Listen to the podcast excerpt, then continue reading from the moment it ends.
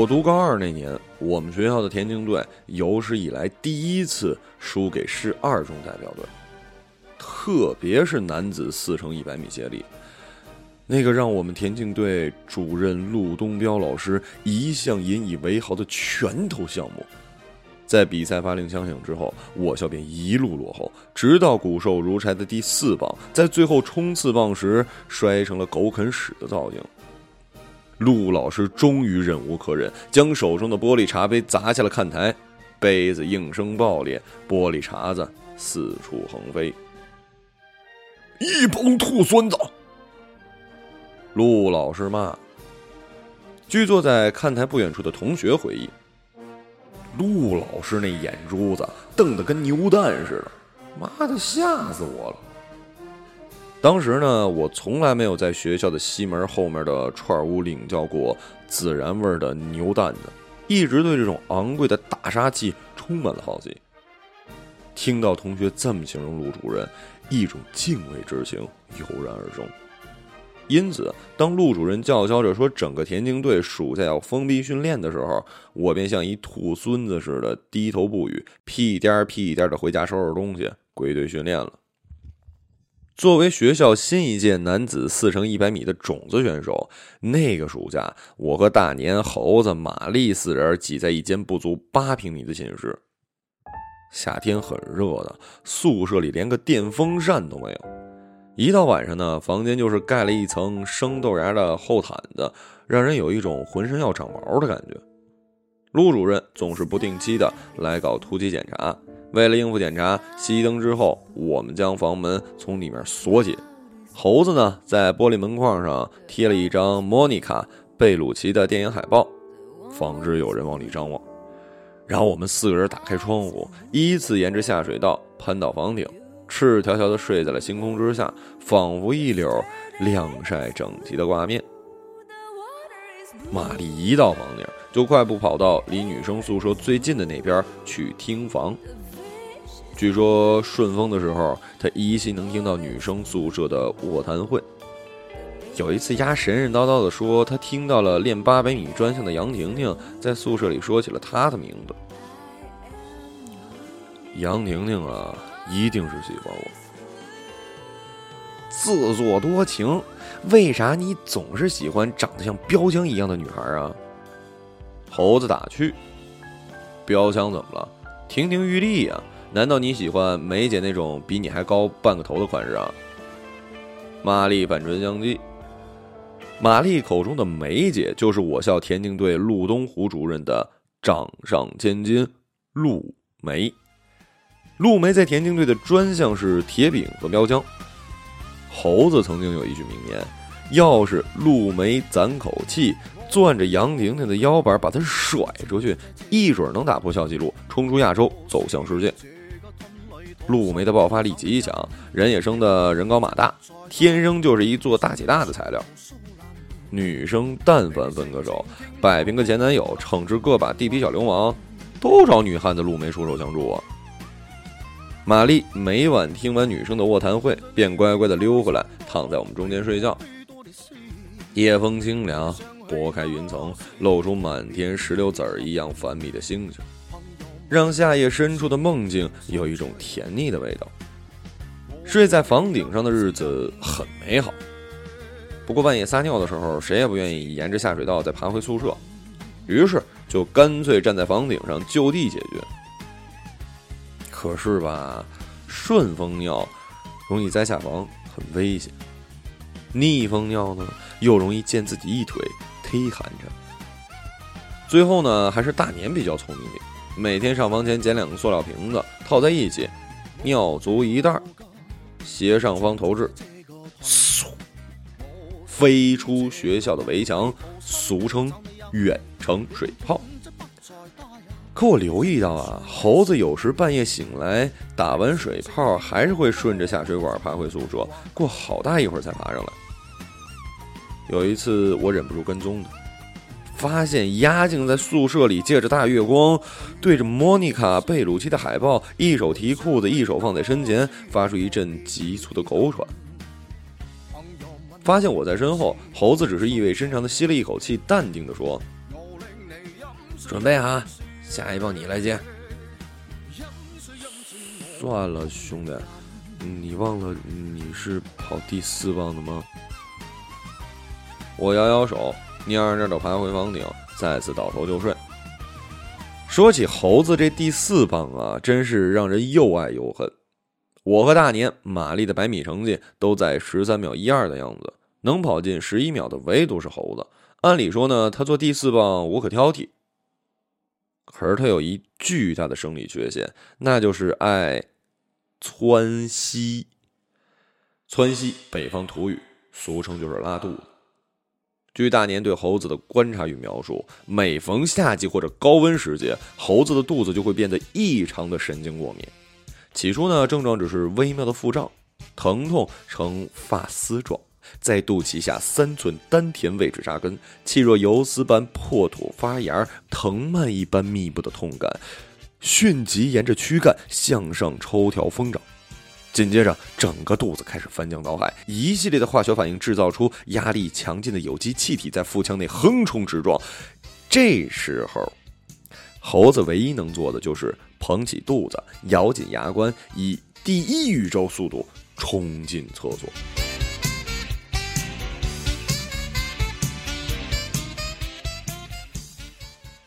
拉完，猴子拖着两条僵木的细腿返回跑道，满脸都是狰狞苦涩的倦意。半晌不说话，之后就算使出吃奶的劲儿，也跑不进十二秒。如果说四乘一百米接力是学校运动会的拳头项目，那么猴子不定时的窜稀，绝对堪称我校田径事业的致命打击。事实证明啊，生活的意义并不在于诗和远方，而常常系于眼前的苟且。有天夜里，闹了半宿肚子的猴子从房顶上向校外的围墙投掷水炮，由于体能严重不足，水炮飞到一半射程，硬生生滑下半空，砸在了宿管大爷晾晒的胡萝卜干簸箕里。第二天黄昏，准备吃萝卜干下酒的宿管大爷顶着一头血色的夕阳，杀气腾腾冲进我们宿舍，一把揪住猴子。谁让你小子把尿塑料瓶往楼下扔的？猴子一脸无辜啊，佯装淡定的反问：“大爷，这你也能猜出来是我干的啊？”那塑料袋有个超市购物小票，上面记录这人买过一大包卫生纸，整栋男生宿舍楼没几间住人的，天天跑茅房的不就你小子呀？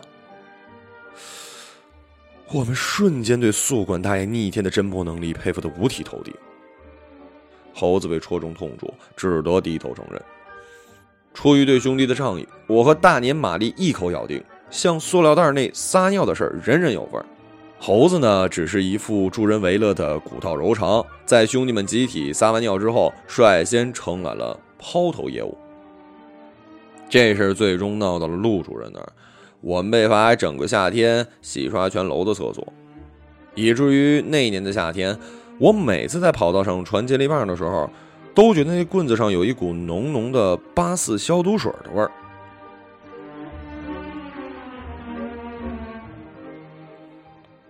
再也不能去房顶上晒月亮、吹夜风了，每晚挤在闷热的房间，烙饼似的辗转难眠。夜里过了十二点。肚子便开始叽里咕噜的造反。有一回，大年召集大家：“走，兄弟们跳出墙吃点烤串去。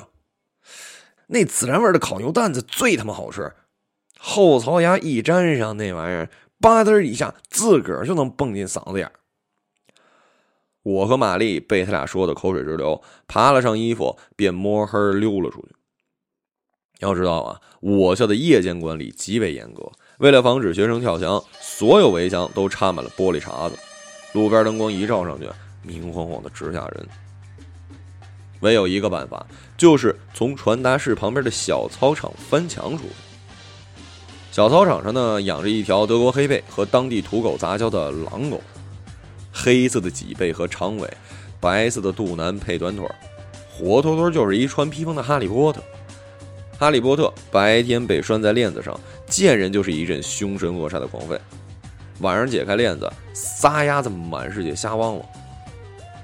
那天夜里，我们摸上传达室房顶，向小操场投了一个石块。哈利波特果然一路狂叫，向着石块飞跑而去。我们四个人依次跳下房顶，一路飞速冲到对面，扒着石头缝攀上小操场的围墙。等到哈利波特回过神儿，再次冲着操场的另一端的时候，我们四个已经愉快地坐在烤串屋子的石头凳子上，点了八串孜然味的烤牛蛋子，静待解馋了。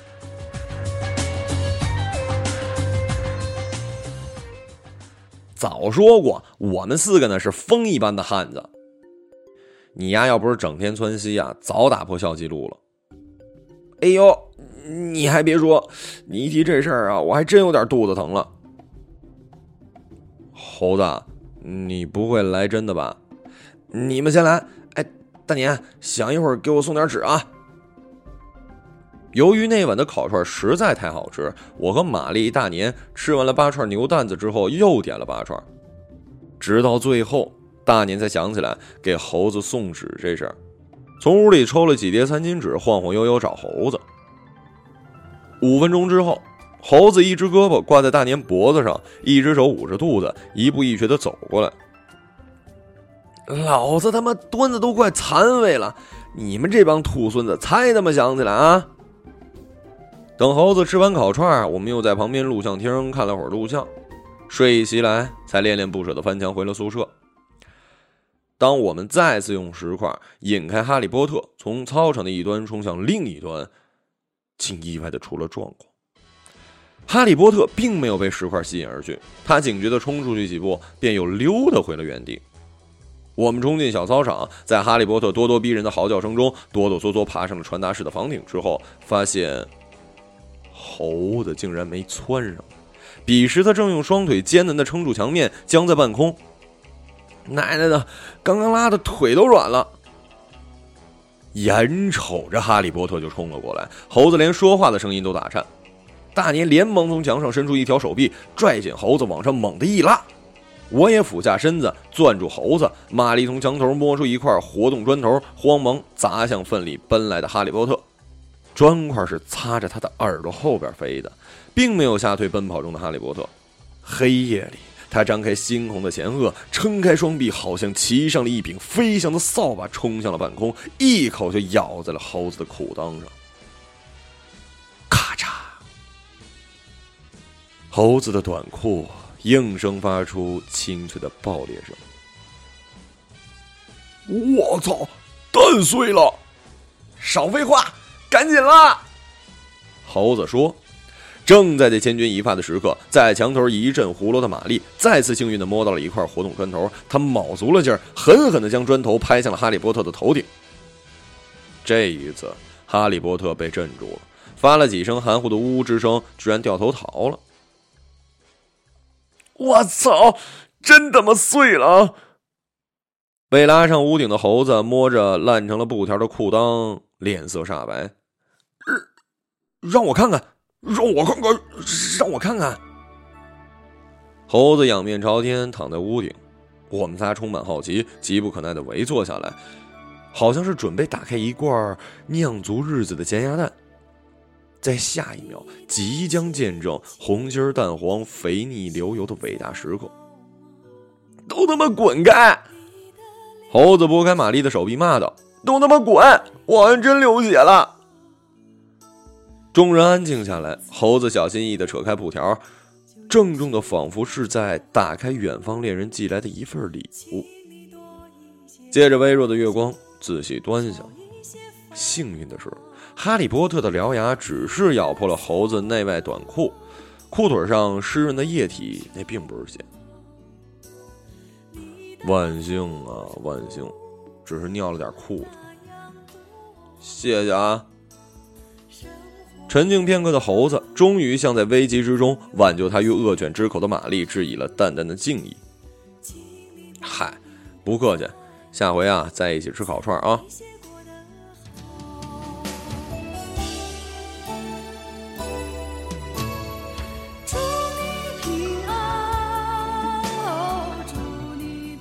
三天之后，救命恩人玛丽并没有要求猴子带他去撸串，而是给他另一项。庄严而艰巨的任务。替他向练八百米专项的杨婷婷表白。出于感恩呢，猴子一口答应下来，并在当天下午趁陆主任不在操场监视的缝隙，向杨婷婷的背包里塞了一封表白信。第二天，那封表白信呢又被人送回了宿舍。来人不是杨婷婷，是田径队的女生大姐大陆梅。当时我和玛丽、大年正在室内做力量训练，只有猴子因为拉肚子，自个儿在宿舍里休养。据猴子后来回忆，那天陆梅杀气腾腾的走进宿舍，问明玛丽的床铺，将那封情书甩在她枕头上，并放下狠话：“你给玛丽带句话，让她以后该干嘛干嘛，没事别再去找婷婷了。”猴子说他当时肚子疼得厉害，额头上还渗着冷汗，有气无力的回了一句。没想到陆梅见他脸色惨白，忽然态度大变：“啊！”你不是那个第四棒吗？你是咱们学校百米最快的吧？你怎么了？肚子疼？发烧了吗？他居然给我倒了一杯热水，还问我要不要扶到校医室。猴子一头雾水的向我们复述：“ 他一定是看你可怜兮兮，爱心大爆发。那我以后怎么办啊？”下次你再见他呀，你就平躺，让他抱着你的小蛮腰去医务室。忍了半个月，玛丽决定主动对杨婷婷展开爱情攻势。那段时间训练强度很大，田径队的训练餐并不是很好，玛丽便从自己的伙食费里省出钱，每天摸黑跳出墙，到学校西门口外的小街上买一袋牛奶和一条手抓饼，送到女生宿舍楼下，让宿管阿姨带给杨婷婷加餐。起初几日呢还算顺利，可是有一天被陆梅堵在了女生楼下。陆梅当仁不让，一副强出头大姐大的做派，攥着玛丽的手腕，居然让她动弹不得。无奈玛丽这小子天生的犟劲儿，就是不肯认错说软话。我等损友闻风赶到楼下，迫于陆梅是田径队主任掌上明珠的压力，苦口婆心的跟他讲了好几车皮的好话。说到最后，杨婷婷也从宿舍里走下来替他求情。算了，玛丽也不坏，就是人有点忒黏糊，你放了她吧。陆梅这才总算是收了手。遇到这样母夜叉式的角色，我们也只能认倒霉呀。猴子拉着玛丽正要离开，却不成想当着一票体育生的面，陆梅直径走向猴子，一脸关切：“嗨，好久不见。”你最近好点了没啊？我我一向嘴皮子倍儿利索的猴子，在众目睽睽之下，竟然伸不展自己的舌头，脸蛋和脖子一并涨得通红，像只草垛里受惊的兔子，一溜烟儿窜回宿舍。玛丽喜欢杨婷婷，陆梅暗恋猴子的消息不胫而走。成了那年秋天我校田径队最炸锅的新闻。玛丽脸皮厚是事实，事情传开之后，她也不顾及陆梅的威慑，变本加厉的对杨婷婷好。猴子却低迷起来，平时很少搭理我们，似乎被女生中的大姐大特别眷顾，成了一件不光彩的事儿。有天夜里，我忍不住问猴子：“哎，你究竟怎么回事啊？怎么每天都软塌塌的？”没事拉肚子闹的。少来了，你那肚子都拉了三年了，从前没见你这么细软啊。猴子顿了顿，极为不好意思的指了指门框上的莫妮卡·贝鲁奇，说：“那个啥，那天被哈利波特咬了之后，我他妈好像不行了。什么不行了？就那个不行了。”可明明没有外伤啊，估计是他妈吓出内伤了。反正我现在不行了，怎么着都不行。要不你换其他明星试试？我试了，那不管事儿。要不去录像厅试试看？试过了也不行。要不你找陆梅姐试试看？我可配不上陆梅姐姐。再说了，我真怕我那小腰被姐姐一把给掰断了。猴子无奈的笑笑，翻身睡下，很快翻出幸福的小呼噜。月光滑亮，打在门框上，莫妮卡·贝鲁奇肥嫩的香肩上，眼光四射。不知怎么，我竟觉得海报上的女神看起来很像陆梅，心中为猴子荡起了一道幸福的波澜。高三那年春天，二中新修建了市里第一条塑胶跑道，我们市的中学生运动会决定在二中举行。大赛前的一个月，田径队陆东彪主任托关系拉我们到二中的塑胶场地举行友谊赛，顺便磨合场地。女子八百米项目中，杨婷婷和二中的一个队员在最后冲刺的时候发生了冲撞。本来双方呢是正常身体对抗，结果二中那队员摔倒后，居然伸腿绊了杨婷婷。杨婷婷倒地之后，陆梅可不干了，拉着几个女队员，呼啦一下子就围了上去。二中男队员见状，也匆匆赶了上来，剑拔弩张之际，只听人群中一声叫嚣：“闪开！”玛丽一记飞脚，冲锋在前，放倒两个二中男生。紧接着，场面一片混乱，双方互有推搡。陆主任不得不亲自跑过去，按住几个闹事的男生，又揪住玛丽的耳朵，走到看台主席边上。涂所，过来给二中老师和同学道个歉。陆主任卯足了劲儿，在玛丽的屁股上猛踹两脚。场下安静极了，队员们齐刷刷。瞪着台上一脸苦瓜相的玛丽，玛丽佝偻着腰板，慢悠悠接过话筒，抹了抹嘴角的血渍，突然扯开嗓门，一字一字的高喊：“杨婷婷，我喜欢你，谁动你，我他妈就揍谁！”玛丽喊完话。飞速跨过栏杆，径直跳下看台，一瘸一拐冲向杨婷婷。那几个刚刚被他踢倒的二中男生迅速凶神恶煞的又冲了出来。这下子猴子急眼了，用自己瘦弱的身板一下子挡在了玛丽和杨婷婷之间，高喊：“你快带他走，这儿有兄弟呢！”这一嗓子可炸了天了。我和大年率先冲过去，挥起双臂扛住最先冲上来的队员。二中同学越来越多，乌泱泱将我们几个团团围在了操场的中间，一阵乱糟。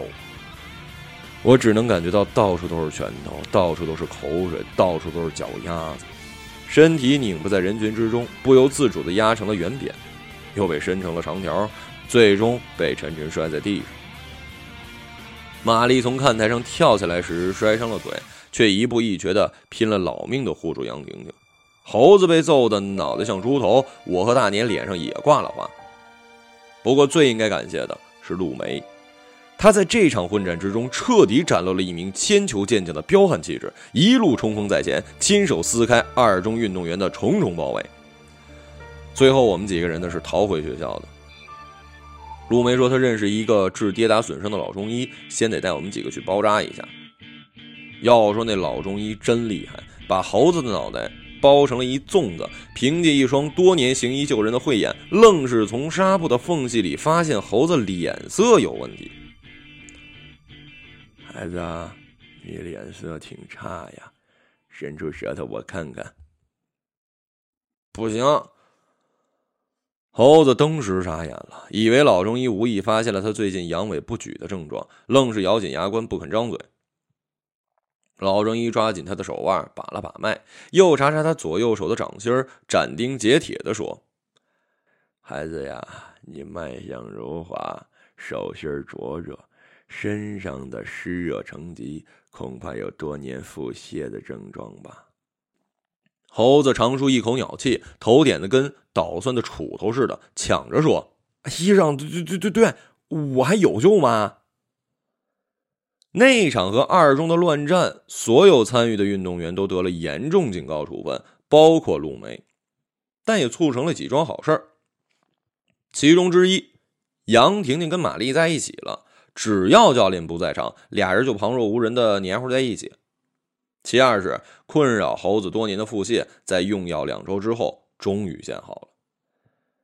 一个月后，全市中学生春季运动会也是我们四个最后一次代表学校出战男子四乘一百米接力。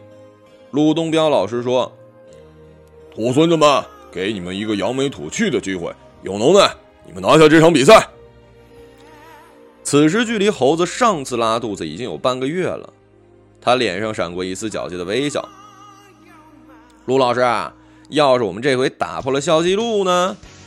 哼，那我就把你们几个的处分记录啊从档案里抽出来。一言为定啊！我们四个欢呼起来。男子四乘一百米接力历来是运动会的压轴大戏。那一天的运动馆挤满了市里各大高中的学生代表。发令枪响之后，我第一个冲出去，在第一棒交接时保持了微弱的领先优势。大年第二棒跑得非常稳健，优势继续拉大。玛丽的第三棒跑得极其飘逸，大概呢是他近期每晚都要躲过哈利波特的追杀，跳出墙去买牛奶和手抓饼练就的绝学了。也许是由于当天发力过猛，临近交棒时，玛丽一个月前的腿伤忽然爆发，一个趔趄，险些栽出跑道。还好他咬牙撑住身体，将棒最终递到了猴子手里。这时，前三棒积攒的优势已经完全没了。猴子慢慢助跑，握紧接力棒，眼睛直冒火星。接棒之后，他开始有力地加快步频，两条细刀片似的大长腿仿佛一柄剪刀，在明媚春光中闪耀飞扬，将跑道裁开。超越。超越，再超越！猴子拼了，在距离终点还有四十米的地方，他开始急速冲刺，高声嚎叫着：“全场沸腾了，一些同学忍不住高喊：“猴子加油！猴子加油！”最后十五米、十米、五米，猴子终于赢了。他昂首挺胸，第一个冲过了终点线。可是由于速度太快，猴子根本刹不住脚，他近乎水平将身子甩了出去，飞出几米之后，沉沉地砸在了塑胶地板之上。老师同学们迅速围了上去，还是陆梅手疾眼快，一手揽住猴子的脖颈，一手撑住他细长的腿，像照例从油锅里捞油条似的，俯身将他从跑道上抄了起来。猴子慢慢缓过气儿，翻出白眼儿，看到我们在身边，一个机灵挣脱了陆梅，扑到我的身上。咱们赢了，抱一抱，抱一抱。猴子将我死死抱住，在我耳边呼喊：“你呀，发春呢？腰带里有什么按键？顶得我硬硬的。”老周啊，别他妈让人看见！刚刚鲁梅抱我的时候，我觉得以前那毛病好像突然好了。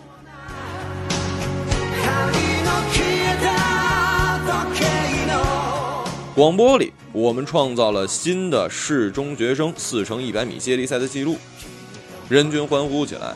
我、大年、猴子、玛丽再一次冲向人群，冲进了明媚春光中崭新的跑道。